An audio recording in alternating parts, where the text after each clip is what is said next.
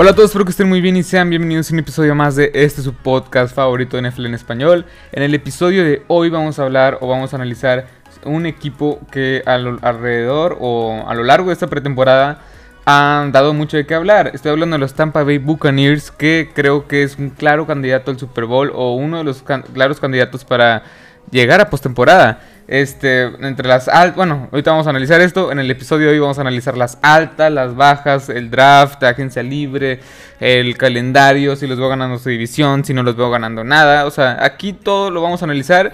Este, o trataré de poder explicarlo y analizarlo. El roster también, que se me va un poco. Bueno, en el episodio, en el episodio de hoy vamos a, voy a tratar de analizar un poco eso. Pero bueno, vamos a empezar, a empezar con este episodio con las altas de este equipo, ya que tuvo unas cuantas adquisiciones, unas cuantas contrataciones que la verdad llamaron bastante la atención. Y entre una de esas, esas contrataciones está Tom Brady. Tom Brady que en las últimas dos décadas, dos décadas, en los últimos 20 años se la pasó con los Patriotas de, Nueva Inglaterra.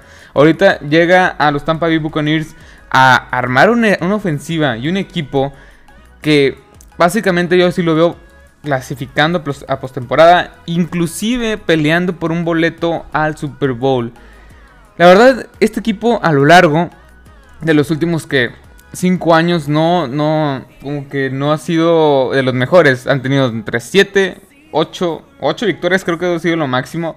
6 victorias. es un equipo que no es ganador, que está acostumbrado a estar en el fondo de su división y que ahorita está peleando ya. O sea, en la pretemporada está peleando por ser uno de los candidatos a ser, este, a llegar al Super Bowl, mejor dicho. Pero bueno, hasta Tom Brady, que es un legendario que creo que todos, todos lo conocen en todos los deportes. Este coreback que ha ganado 6 Super Bowls, ha, llegado a 9 Super Bowls donde ganó 6 este, de ellos. Y también llega Rob Gronkowski. Rob Gronkowski que ha, pues, ha sido como el mejor amigo, por así decirlo, de Tom Brady. Ha sido ese jugador, ese ala, ese ala cerrada, ese Tyren que va a estar en el Salón de la Fama seguro. Para muchos el mejor ala cerrada en toda la historia de la NFL. Pues llega este equipo para reforzar una ofensiva que por sí fue de las mejores la temporada pasada. Pues ahora le traes un quarterback muy experimentado, muy veterano de 43 años de edad. La verdad ya está muy veterano Tom Brady. También llega Rob Gronkowski, que es uno de los mejores Tyrants en toda la historia de la NFL. Y también llega LeSean McCoy, un corredor experimentado que ya, ya es veterano, que la temporada pasada se la pasó con Kansas City, este, pero se la pasó entre lesiones, baja de juego y básicamente no encontraba un rol primario, por así decirlo, en la ofensiva de Andy Reid. Y la verdad es que es un corredor que no me gusta, no me encanta tanto, no, no, no me llama mucho la atención.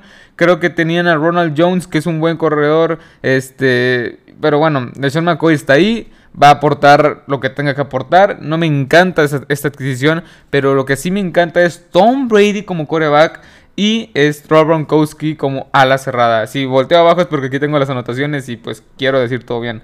Después, entre las bajas, está Carl Nassib, un pass rush, un lanebacker externo que pues servía más como de jugador de rol, un jugador de... Sí, o sea, ¿cómo explicarlo? De comité, por así decirlo, no, no me acuerdo ahorita la palabra, pero básicamente estaba de rotación es la palabra, de o sea, entraba, salía, entraba, salía.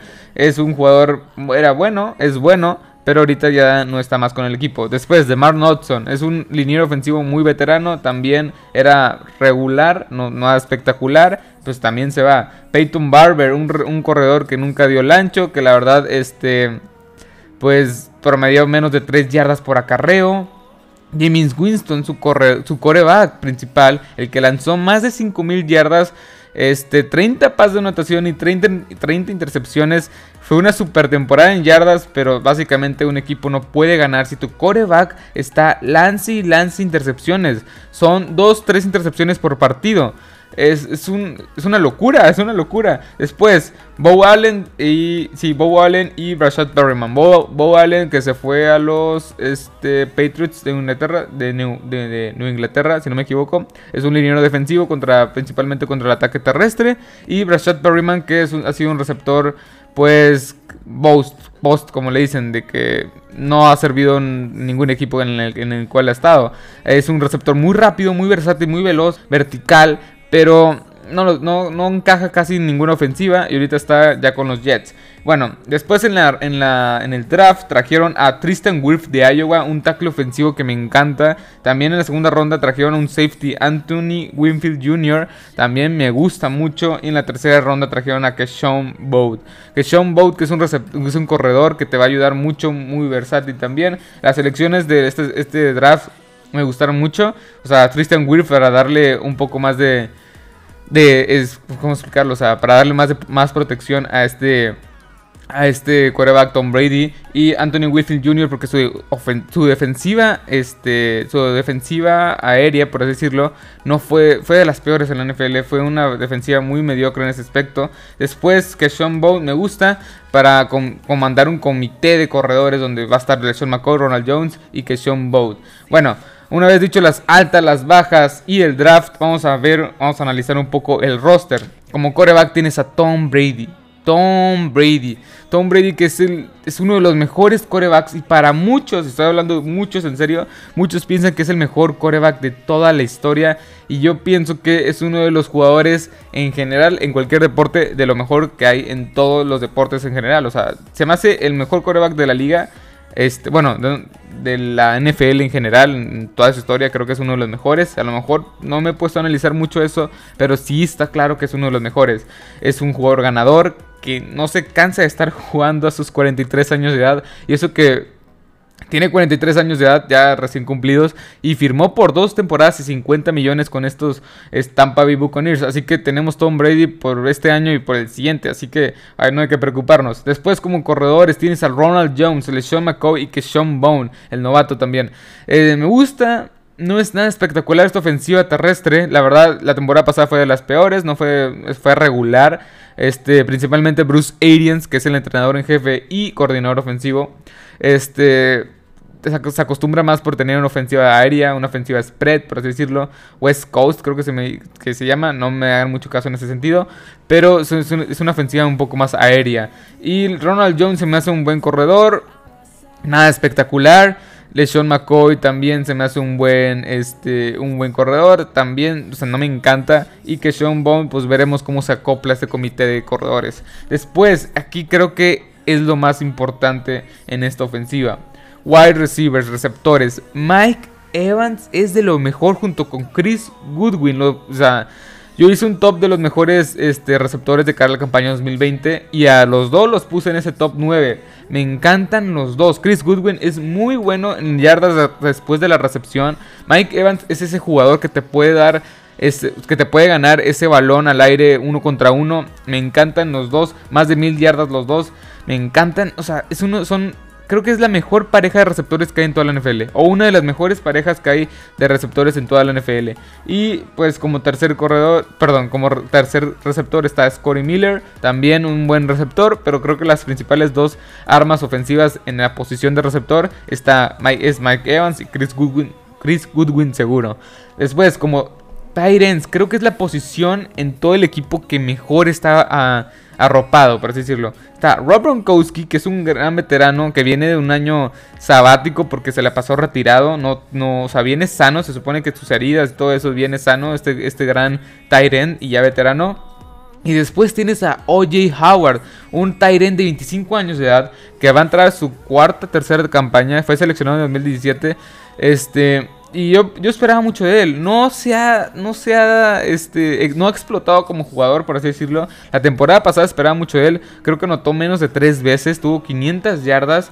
Este, y la verdad, no sé, o sea, quiero ver más cosas sobre OJ Howard. OJ Howard se me hace un jugador que si le das el juego, si le das constancia, te puede dar productividad. Es un jugador que yo en este año, en este año en específico, si Ron Bronkowski no funciona, yo esperaría de OJ Howard, esperaría unas 800 yardas y 7 touchdowns. Eso en un escenario que le estén dando el balón, que Tom Brady esté jugando más corto, etcétera, etcétera.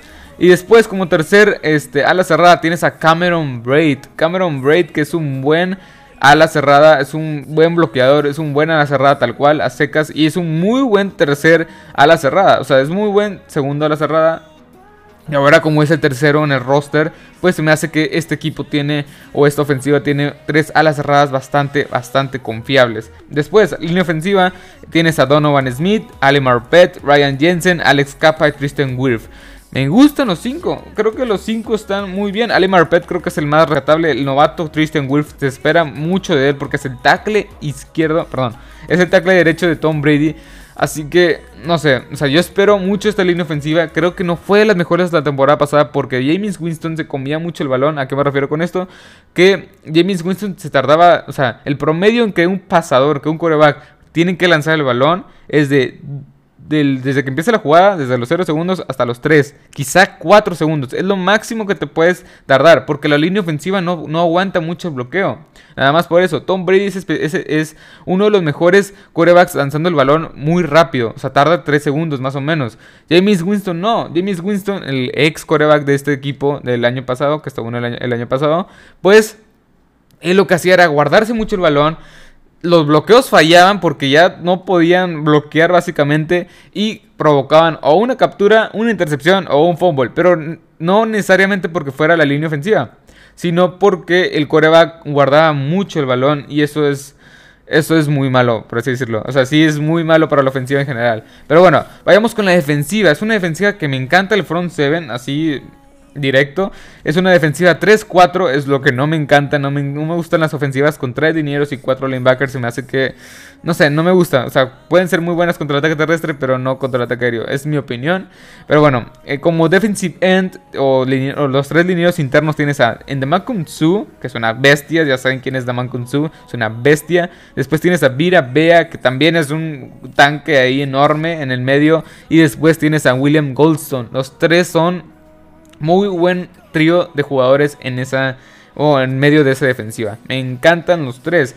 Sin duda alguna creo que por algo, o sea, Vira Bea y The Man con Subs se me hacen uno de las mejores parejas de tackles, por así decirlo, de la NFL. La verdad, me gustan mucho, me gustan mucho los dos. Este.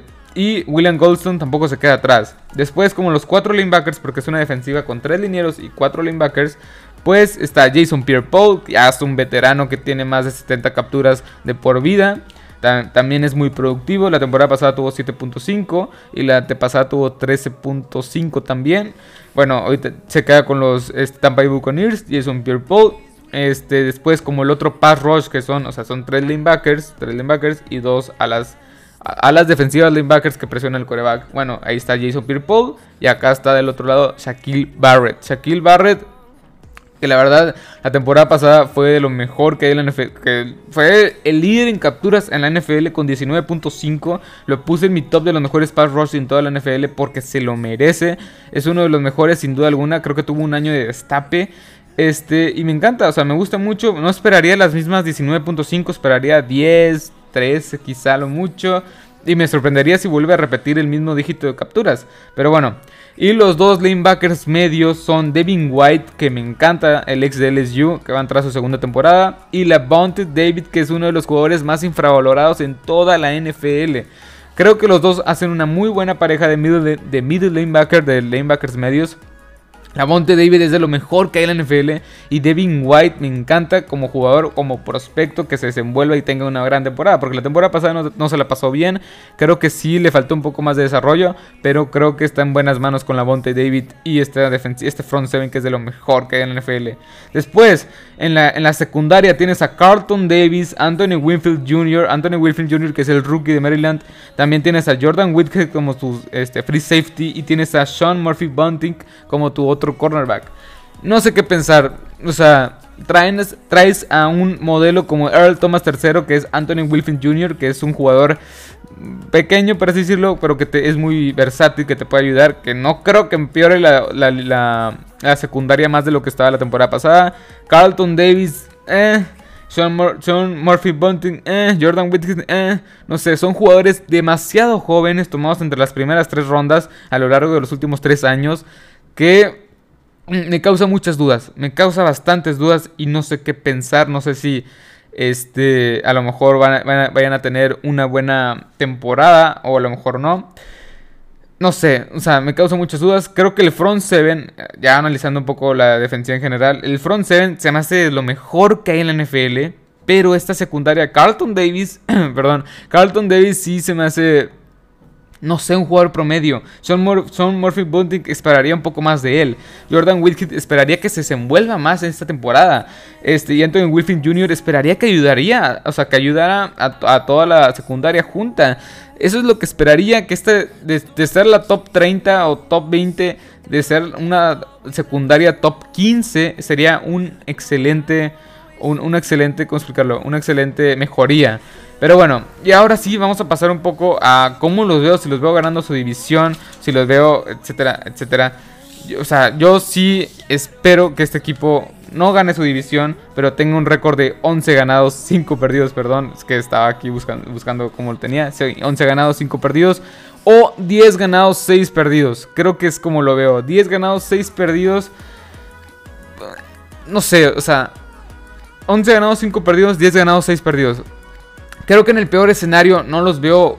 O sea, no los veo perdiendo menos de 9. O sea, en el peor escenario y el más conservador, yo los veo con 9 ganados, 7 perdidos. Y con el escenario que Tom Brady se adapte al sistema. Que Tom Brady se adapte a todo esto y sea una ofensiva súper explosiva. Y que la defensiva secundaria del equipo explote. Y también sea una secundaria muy, muy, este. O sea, muy buena. Yo sí lo esperaría un récord de 11 ganados, 5 perdidos.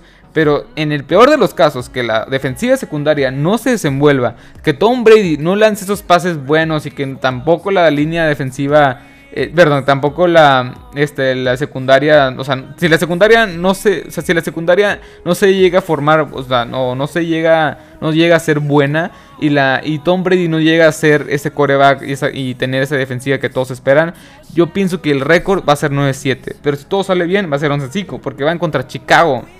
Van contra New Orleans dos veces, Kansas City, Denver. Defensivas muy imponentes, muy buenas. Creo, que la más débil es Kansas City. Pero bueno, espero que les haya gustado este, este video, espero que les haya gustado este episodio. Así que hasta la próxima. Adiós.